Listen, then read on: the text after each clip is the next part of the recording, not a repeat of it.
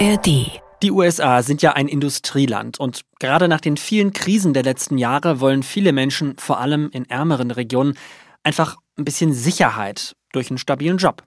Was aber, wenn die Industrie die Menschen in der Region krank macht?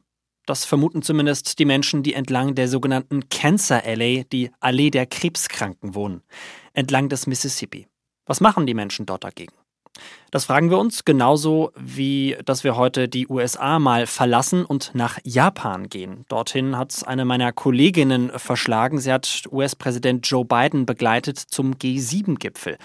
Wir fragen uns, wie läuft so ein internationaler Gipfel eigentlich ab und was hat Biden dort erreicht oder vielleicht auch nicht. Wir reden drüber. Die Korrespondenten. Reporterleben in Washington der Amerika-Podcast von NDR Info. Hello aus Washington. Ich bin Anne Bartram und Ihre Premiere im Podcast hat heute Sarah Schmidt. Hi, ich freue mich sehr, dabei zu sein. Und ganz besonders freut es mich, dass Nina Barth es hierher geschafft hat mit dem wahrscheinlich größten Jetlag aller Zeiten. 13 Stunden, jawohl. und in der Technik Simon Jansen. Moin. Ja, Industrie- und Umweltverschmutzung, das ist heute unser erstes Thema. Das kennt man ja aus so ziemlich allen Ländern der Welt. Sarah, du hast jetzt aber einen ganz besonders krassen Fall dir angeschaut am Mississippi, die Cancer Alley, wo vor allem viele schwarze Amerikaner leben. Und wir hören mal rein in einen Ausschnitt aus deiner Reportage. Wenn Robert Taylor am Grab seiner Familie steht, hat er eine der über 150 Raffinerien und Chemiefabriken entlang des Mississippis immer im Blick. Die macht er für die Krankheiten verantwortlich. Sie missachten uns völlig, sogar im Tod. Sie kommen her und bauen ihre Anlage direkt am Friedhof. Die schwarze Bevölkerung ist zum Aussterben verdammt. Wir können hier nicht überleben. Halten Sie das für Rassismus? Das ist unverhohlener Rassismus. Wie muss ich mir das denn da vorstellen? Stehen da wirklich Industrieanlagen direkt am Friedhof? Ja, tatsächlich an diesem Friedhof ja. Von drei Seiten ist der umgeben und äh, es gibt da noch eine kleine Straße, über die man da hinfahren kann. Und dann ist da dieser Friedhof, der jetzt auch nicht wahnsinnig groß ist, aber sehr voll, also ein Grab neben dem anderen. Und dann ragt da ähm, so eine Raffinerie an zwei Seiten in die, in die Höhe und auf der anderen Seite ist noch eine andere Fabrik. Also das ist wirklich sehr eng drumherum und die Industrie ist grundsätzlich sehr präsent da, auch äh, um Wohnhäuser herum. Und das ist ja auch das, was die Leute eben beklagen, dass die Anlagen da so nah sind. Und da geht es ja nicht nur um einen Ort, du hast jetzt quasi beispielhaft einen besucht, aber da geht es ja wirklich um einen ganzen längeren Abschnitt an diesem Mississippi, ne? Genau, also das ist das, was man Cancer Alley nennt. Das ist äh, so ein Abschnitt entlang des Flusses, der zwischen Baton Rouge und New Orleans liegt, etwa äh, 130 Kilometer lang, ein bisschen länger. Für die Industrie ist es natürlich super praktisch, da am Fluss zu sein, weil da die Schiffe an- und ablegen können. Ähm, für die Anwohner schwierig. Also wir waren da eben in zwei Gemeinden, die besonders betroffen sind, wo die Krebsraten sehr hoch sind. Und ja, es war schon ein wenig, ich würde mal sagen, es war schon beeindruckend eben zu sehen, dass da immer wieder Fabriken, Raffinerien etc. sind und das doch in so großer Nähe zu den Menschen, die da leben. Also mein erster Gedanke, als ich davon mitbekommen habe, war ja, um Gottes Willen, warum, warum lebt man da überhaupt noch? Also ich, ich wär, hätte versucht, irgendwie hier alle meine äh, sieben Sachen zusammengepackt und weg. Aber ähm, es gibt dort auch Menschen, die versuchen, an der Situation was zu ändern. Die haben auch eine Bürgerinitiative gegründet und du hast unter anderem mit Barbara Washington gesprochen, auch eine Aktivistin. Wir waren hier, bevor die Industrie kam. Das ist unser Zuhause. Ich bin die fünfte Generation, die Ur Ur-Ur-Urenkelin einer phänomenalen Frau, die 1874 aus der Sklaverei befreit wurde. Sie hat hier Land gekauft, das unserer Familie noch heute gehört. Was bewegt da die Menschen? Also warum bleiben die da? Ist es wirklich so diese, diese Heimatverbundenheit? Und wie viele, würdest du sagen, engagieren sich da auch tatsächlich, damit sich an der Situation irgendwie was verbessert? Also es sind tatsächlich, es ist jetzt nicht eine riesige Masse, die sich da engagiert. Das sind viele verschiedene kleine Bürgerinitiativen. Barbara Washington gehört zu einer. Ich habe noch mit anderen äh, Menschen ges gesprochen und die engagieren sich auch für oder gegen verschiedene Dinge quasi. Also zugrunde liegend ist eben, dass sie weniger Industrie da haben wollen, aber sie versuchen das eben mit verschiedenen Klagen zu bekämpfen, dass da neue Anlagen gebaut werden. Und Viele Leute tun aber einfach nichts. Ich habe mich das auch die ganze Zeit gefragt. Ich habe mich gefragt, wie kann man hier leben bleiben, wenn man doch weiß, dass hier so viele Menschen an Krebs sterben und eben trotzdem nichts tun. Aber es ist genau das, also das, was Barbara Washington gesagt hat, dass die halt schon immer da gelebt haben. Ich habe mit einer Aktivistin gesprochen, da waren wir so auf dem Damm, der dann zum Fluss geht äh, und sie saß da mit einer Blume in der Hand. Das war irgendwie ganz berührend und sie sagte, ich habe hier halt schon meine Hausaufgaben gemacht. Ich habe auf dem Damm gesessen, die Schiffe beobachtet, als ich ein Kind war. Robert Taylor, ein anderer Aktivist, der sagte, er hat halt da sich ein Haus gebaut. Er sagte, mit meinen eigenen Händen habe ich das Haus gebaut und das habe ich auch gemacht, um meiner Familie was weitergeben zu können. Der ist mittlerweile Urgroßvater. Und er sagte also, zum einen ist das ja das Problem, wenn man arm ist, dass die, dass die Familie dann auch arm bleibt, wenn man nichts hat, was man weitervererben kann. Und das war so sein Hintergedanke mit dem Haus. Und selbst wenn er es verkaufen wollte, er wird ja nichts dafür kriegen, weil man ja weiß, wie die Situation da vor Ort ist. Und dann kommt dazu, weil ich eben oft nachgefragt habe, warum, warum machen denn hier nicht mehr Leute was? Da ist mir oft gesagt worden, naja, die Leute haben oft auch andere Probleme und versuchen halt irgendwie über die Runden zu kommen. Manche arbeiten in Fabriken. So, also es gibt verschiedene Gründe, warum die Leute da bleiben und verschiedene Gründe, warum sich die einen engagieren und die anderen nicht. Du hast ja auch mit äh, Politikern äh, dort gesprochen, unter anderem mit dem äh, Vizepräsident des Gemeinderats von äh, St. James Parish. Jason Amato und der hat dir das hier gesagt. Ich bin der lebende Beweis, nach 37 Jahren in der Industrie. Es ist sicher. Dabei will ich es belassen. Nicht als Gemeinderat, sondern als Anwohner. Haben Sie Angst? Nein, ich meine, Sie sind ja selber hergefahren zu diesem Treffen und haben gesehen, wie schön unsere Gemeinde ist. Hier ist es sicher. Die Industrie tut alles, um das Risiko zu minimieren. Ja, du warst da. Wie hat sich das angefühlt? Jetzt so von außen betrachtet kann ich natürlich nicht sagen, wie viel die Industrie da tut oder auch nicht. Also es gibt diese eine ähm, Fabrik, die da sehr im Fokus steht, äh, in diesem einen kleinen Ort, in dem wir waren, ähm, St. John's Parish, also die Nachbargemeinde, wo jetzt auch die staatliche Umweltschutzbehörde äh, sich eben engagiert und äh, eine Klage eingereicht hat, weil die Luftverschmutzung zu hoch ist. Ansonsten gibt es einfach sehr viele Industrieanlagen, wo man, glaube ich, auch so ein bisschen differenzieren muss. Aber klar, ähm, Jason Amato hat gesagt, die bringen uns hier äh, Steuereinnahmen, die bringen uns Jobs in die Gegend und insofern war seine Perspektive eben eher, naja, wir brauchen das hier schon. Ähm, ich glaube, die Diskussion ist eben so ein bisschen, wo wird die Industrie angesiedelt? Und da sind es eben oft die Gegenden, wo Schwarze wohnen und eben nicht so sehr die Gegenden, wo dann die Weißen wohnen. Und es gibt tatsächlich, also was es gibt, sind die Statistiken. Ne? Also wenn man sich das mal anguckt, ähm, Louisiana, die sind unter den Top Ten, was die Luftverschmutzung angeht und die sind auch unter den Top Ten in den USA, was die äh, Krebsraten angeht. Also das schon und da, das kann man sich auf Karten angucken und wenn man da dann eben reinzoomt, dann sieht man eben sehr deutlich, dass es da Bereiche gibt, die einfach sehr stark betroffen sind. So mein persönliches Erleben und auch das des Kamerateams war, dass man schon immer wieder so einen Geruch in der Nase hatte oder so ein bisschen metallernen Geschmack auf der Zunge. Ich weiß jetzt nicht, inwiefern man das da jetzt in direkte Verbindung bringen kann, aber wir haben da mit den Leuten vor Ort gesprochen und die sagten, das wäre was, was ihnen schon Leute, die dann neu reinkommen, quasi erzählen und sie würden es aber gar nicht mehr wahrnehmen, weil sie halt da wohnen und offensichtlich dran gewöhnt sind. Du hast ja auch mit ähm, einer Uni-Forscherin gesprochen, die das Ganze untersucht hat, also die Luftverschmutzung dort, Kimberly Terrell. Wir haben festgestellt, dass People of Color und einkommensschwache Gemeinden, betroffen von starker Umweltverschmutzung, ungewöhnlich hohe Krebsraten haben. Diese liegen weit über dem, was man allein aufgrund anderer Faktoren erwarten würde. Ist das Umweltrassismus oder wie nennt man das? Die Gesundheit leidet definitiv wegen der Diskriminierung. Man kann es eine gesundheitliche Ungleichheit nennen. Wie hast du das da erlebt? Also das ist ja das, was sozusagen diesen Fall auch nochmal besonders macht und von, von anderen Umweltverschmutzungen, die es ja in, in eigentlich allen Ländern gibt, in vielen Regionen, äh, aber nochmal so ein bisschen hervorhebt.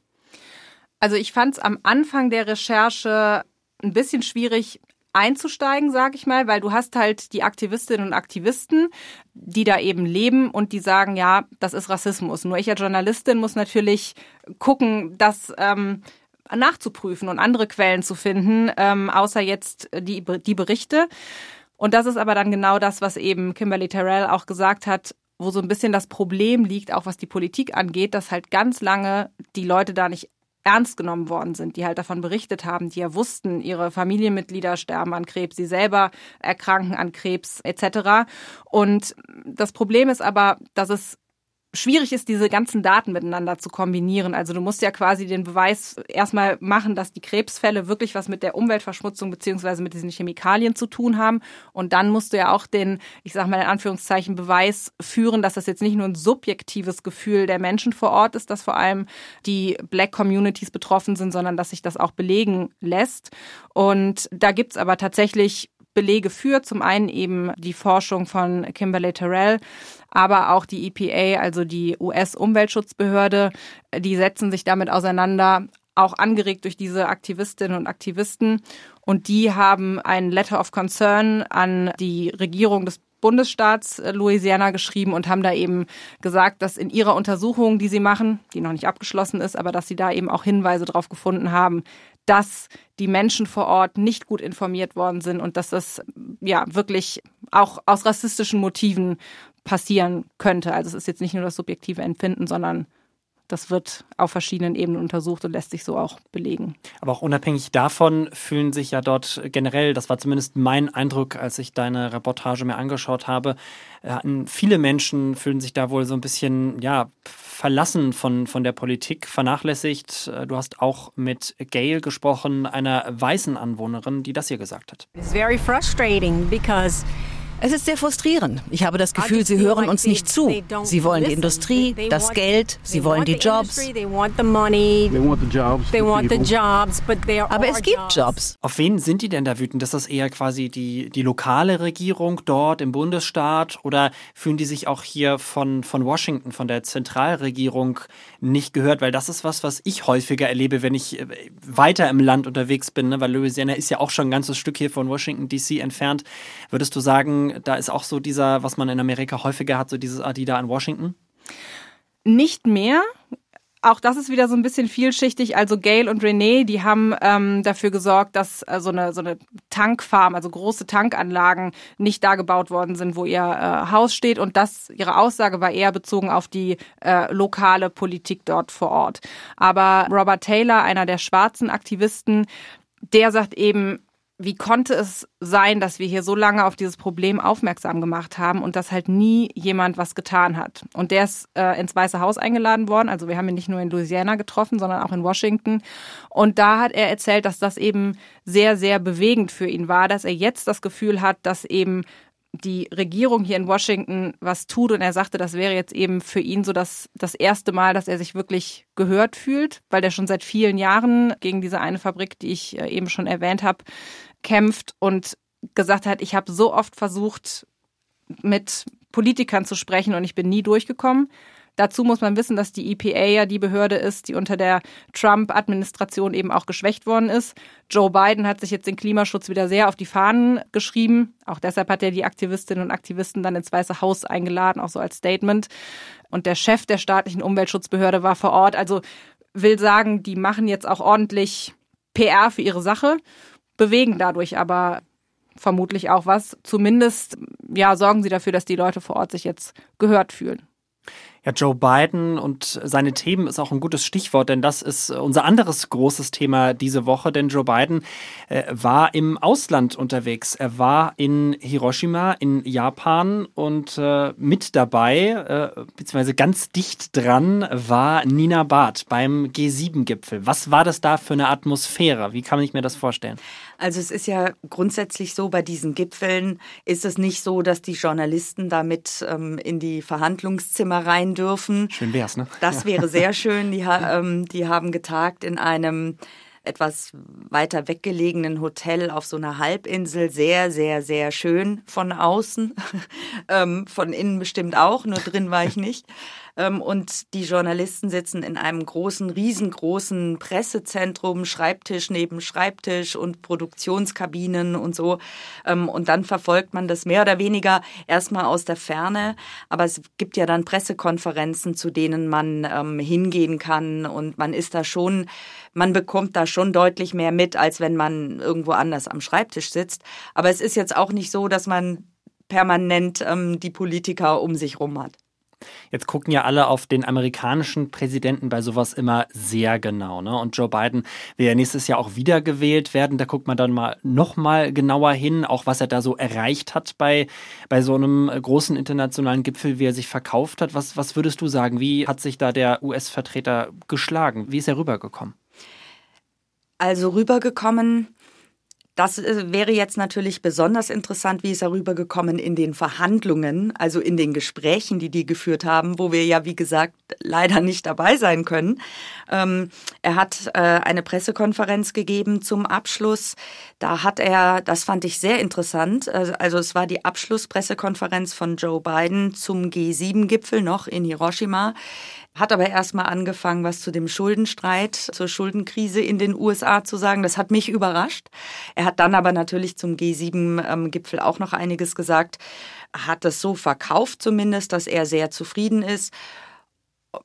Ich glaube sogar, ähm, dass er tatsächlich auch zufrieden ist, zufrieden sein kann, bis auf das Thema China. Ich glaube, da hätten sich die USA eine etwas härtere Gangart noch gewünscht als das, worauf sie sich letztendlich geeinigt haben. Aber alles in allem ist er, glaube ich, zufrieden.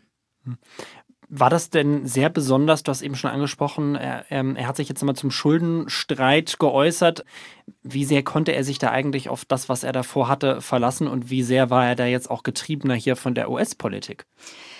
Also es ist ja interessanterweise so gewesen, dass er ein paar Tage vor Abflug gefragt worden ist hier in Washington von einer ähm, Journalistin, ob es denn möglich ist, dass er vielleicht gar nicht fliegt zum Gipfel und da hat er gesagt, das ist nicht sehr wahrscheinlich, aber möglich. Er hat ganz klar gesagt, Priorität hat im Moment dieses eine Thema, nämlich einen Kompromiss zu finden in diesem Schuldenstreit. Das ist Priorität Nummer eins. Und ähm, er ist dann aber ja bei dem Gipfel gewesen, hatte aber vor, danach noch weiter zu fliegen ähm, zu einem weiteren kleineren Gipfel in Australien. Das hat er abgesagt. Und ich ich habe keine Ahnung, wie er, wie das dann so abläuft. Ob er nachts ähm, in Sachen Schuldenstreit zugange war und tagsüber Gipfel. Ob ich Geschlafen weiß es man nicht. gar nicht. also ähm, das weiß ich nicht. Ich bin, also was ganz sicher ist, ist, dass er permanent in Kontakt hier mit mit ähm, Washington stand und äh, quasi alles, was da irgendjemand dazu gesagt hat, ähm, dass ihm das mitgeteilt wurde. Also da stand er natürlich in Kontakt. Aber in den Sitzungen beim Gipfel war er dabei. Er hat auch ein bilaterales Gespräch mit ähm, dem ukrainischen Präsidenten Zelensky geführt, der ja überraschenderweise tatsächlich zum Gipfel gekommen ist. Da war eigentlich eine Videoansprache geplant. Zelensky war dann selber vor Ort. Ähm, die beiden haben sich getroffen und Zelensky hat dann zum Schluss äh, dieses Gipfels gesagt, dass er er hat gesagt, die Begegnung mit Präsident Biden hat erneut zur Stärkung der Ukraine geführt. Das ist auch was, da glaube ich, da wird sich der US-Präsident schon auf die Schulter klopfen. Würdest du denn sagen, der Gipfel war jetzt aus US-Sicht oder aus, aus Sicht der amerikanischen Regierung ein Erfolg oder hätte man sich vielleicht sogar noch mehr irgendwie erhofft? Also ja, beim Thema China kann ich mir vorstellen, dass sie sich da mehr erwartet hätten oder hätten die USA, hätten die anderen gesagt, USA, ihr äh, entscheidet jetzt mal ganz alleine, ihr dürft alleine entscheiden, was in unseren Abschlussbericht reinkommt, dann wäre der, glaube ich, durchaus härter formuliert worden, dieser Bericht. Worauf sie sich ja geeinigt haben, ist kein Decoupling, ähm, sondern De-Risking, also sprich keine komplette Abkopplung von einem Land, aber versuchen die, die Risiken, was die Abhängigkeit angeht, zu minimieren. Darauf haben sie sich verständigt. Das ist ein Kompromiss. Ich denke, mit dem können die USA leben, hätten es wahrscheinlich gerne etwas härter formuliert. Äh, zufrieden sein können sie, äh, glaube ich, aus oder kann der US-Präsident diese starke Geschlossenheit in Bezug auf den russischen Angriffskrieg in der Ukraine, ganz klare Botschaft, wir stehen weiter hinter der Ukraine, wir und wir verurteilen diesen Angriffskrieg, wir werden weiter unterstützen, egal wie lange das dauert. Und also eine ganz große Geschlossenheit. Und das ist was, was der US-Präsident schon nach dem Gipfel, der ja der letzte Gipfel, der in Deutschland war, in Elmau, wo er auch schon gesagt hat, äh, das ist gut, dass wir da so zusammenstehen und das schweißt uns zusammen, wir sind geschlossen wie nie. Und das hat sich hier auf jeden Fall fortgesetzt bei diesem Gipfel in Japan, in Hiroshima. Wenn wir mal so ein bisschen hinter die Kulissen gucken können, wie läuft das denn dann vor Ort genau ab? Ich war selbst mal beim G7 und G20, als die in Deutschland waren und habe noch im Kopf diese unfassbare Menge an Polizisten, an irgendwie Sicherheitsvorkehrungen. Es gab ja auch damals, äh, gerade in Hamburg, sehr viele Proteste. Jetzt sind die Japaner ja nicht gerade für eine ausgeprägte Demonstrations- äh, und Gewaltkultur bekannt. Wie war das da vor Ort? Also es gab so ein paar kleinere ähm, Protestkundgebungen, aber tatsächlich, also ich habe eine gesehen, ich würde sagen, das waren ähm, Menschen, die für mehr Umweltschutz demonstriert haben. Ich würde schätzen, das waren 30 die Zahl der Polizisten drumherum wesentlich höher. Also äh, so wahnsinnig viele Demonstrationen haben wir da nicht erlebt. Also überhaupt kein Vergleich natürlich zu was in Hamburg zum Beispiel los war. Liegt aber, glaube ich, auch ein bisschen, liegt sicher daran, dass die Japaner jetzt nicht die große Nation für wir gehen auf die Straße sind. Ähm, Japan ist auch sehr weit weg. Also vielleicht wäre der ein oder andere Umweltaktivist zum Beispiel aus Deutschland, wäre auf die Straße gegangen. Ich weiß es nicht, aber Japan ist jetzt, dafür nach Japan zu reisen, ist dann doch ein sehr großer Aufwand. Und ähm, würde die ähm, Botschaft vielleicht ein bisschen untergraben. Ja, aber ich, äh, ich glaube, dass im Moment tatsächlich das sich auch ein bisschen gedreht hat, weil äh, durch den äh, Krieg in der Ukraine ist natürlich, kann man den G7 im Moment so wahnsinnig viel nicht vorwerfen, weil ich glaube, die große Mehrheit ist dafür, dass diese Unterstützung für die Ukraine von Seiten der G7 kommt. Das war das dominierende Thema auf dem Gipfel. Und insofern stelle ich jetzt einfach mal die These auf, dass hätte dieser Gipfel in Deutschland stattgefunden, jetzt, dann wären da auch nicht die Proteste, wie wir sie schon vor vielen Jahren mal gegen G7 erlebt haben. Würdest du denn sagen, dass die Rolle der USA gerade so in einem internationalen Kontext bei solchen Treffen im Moment vielleicht deutlich stärker wieder ist als früher, verglichen damals noch eben unter Donald Trump? Gab es da ja auch allein deshalb schon sehr, sehr viele Proteste. Ich glaube, wir erinnern uns alle noch an das Bild, äh, wie er da irgendwie an einem, an einem Verhandlungstisch saß und Merkel und alle anderen da irgendwie ihn so erwartungsvoll anbelegten. Äh, wie, wie würdest du die Rolle im Moment einschätzen der USA? Also ich glaube, dass das eigentlich gar kein Vergleich zu Trump ist, weil die USA jetzt wieder als verlässlicher Partner ähm, gesehen werden. Ähm, das ist kein Präsident, der, der die Gemeinschaft ähm, in Frage stellt. Das gar nicht. Und ich glaube, dass die anderen Länder da sehr, sehr froh sind, vor allem jetzt gerade in diesen Zeiten. Also die, die Rolle der USA als ganz, ganz wichtiges G7-Mitglied, das ist bei diesem äh, Gipfel jetzt wieder sehr deutlich geworden. War auch kein Zufall, denke ich, dass der US-Präsident während dieses Gipfels nochmal weitere militärische Unterstützung für die Ukraine zugesagt hat. Rund 380 Millionen Dollar, also umgerechnet rund 350 Millionen Euro. Das hat er auch während dieses Gipfels getan. Und wie gesagt, Zelensky, äh, der danach gesagt hat, ähm, die Begegnung mit dem Präsidenten hat erneut zur Stärkung der Ukraine geführt. Auch da sieht man ja, welche Rolle den USA da im Moment zukommt. Was war so das Verrückteste, was du da vor Ort erlebt hast? Was dich am meisten irgendwie beeindruckt hat, der im Gedächtnis geblieben ist? Also das hat jetzt nicht unmittelbar was mit dem Gipfel zu tun, aber was mich wirklich beeindruckt hat, und das war das erste Mal, dass ich in Japan war, ist tatsächlich, man hört es immer, aber es ist tatsächlich so, wie wahnsinnig höflich und freundlich die Japanerinnen und Japaner sind. Ich habe das gemerkt, ich bin morgens oder zu welcher Uhrzeit auch immer in das Pressezentrum reingelaufen. Es war so ein langer Gang und da stand ganz viel ähm, Sicherheitspersonal und also wahnsinnig viele Japanerinnen und Japaner. Und im, am Anfang dieses Ganges äh, habe ich eben ganz normal, neutral nämlich angeguckt und ich habe selber gemerkt, wie ich im Laufe dieses Weges, bis ich dann im Pressezentrum ankam, wie ich selber dieses Lächeln auf den Lippen hatte, weil es einfach ansteckend war. Dann verabschieden wir uns jetzt auch mit einem Lächeln. Vielen Dank, Nina. Gerne. Vielen Dank, Sarah und natürlich auch an Simon in der Technik. Die ganze Folge zum Nachhören gibt es auf ndr.de slash die Korrespondenten oder in der ARD Audiothek, genau auch wie die ganzen Podcasts der anderen ARD Auslandsstudios. Und ich sage Bye bye aus Washington.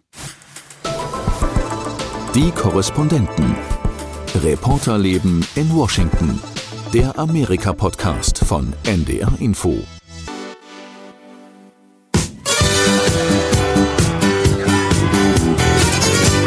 Schuss auf das Tor! Tor! Tor! Was soll ich sagen? Ne? Der Ball flog und er flog so, dass er nicht zu halten war. HSV 83, magische Nacht in Athen. Der Europapokalsieg gegen Juventus Turin. Die Geschichte eines völlig unwahrscheinlichen Triumphs. Eigentlich hat keiner einen Pfifferling auf uns gegeben. Das ist die perfekteste Leistung, die der HSV gebracht hat in der Geschichte. HSV 83, magische Nacht in Athen. Ein Podcast von Lars Pegelow. Alle fünf Folgen in der ARD Audiothek.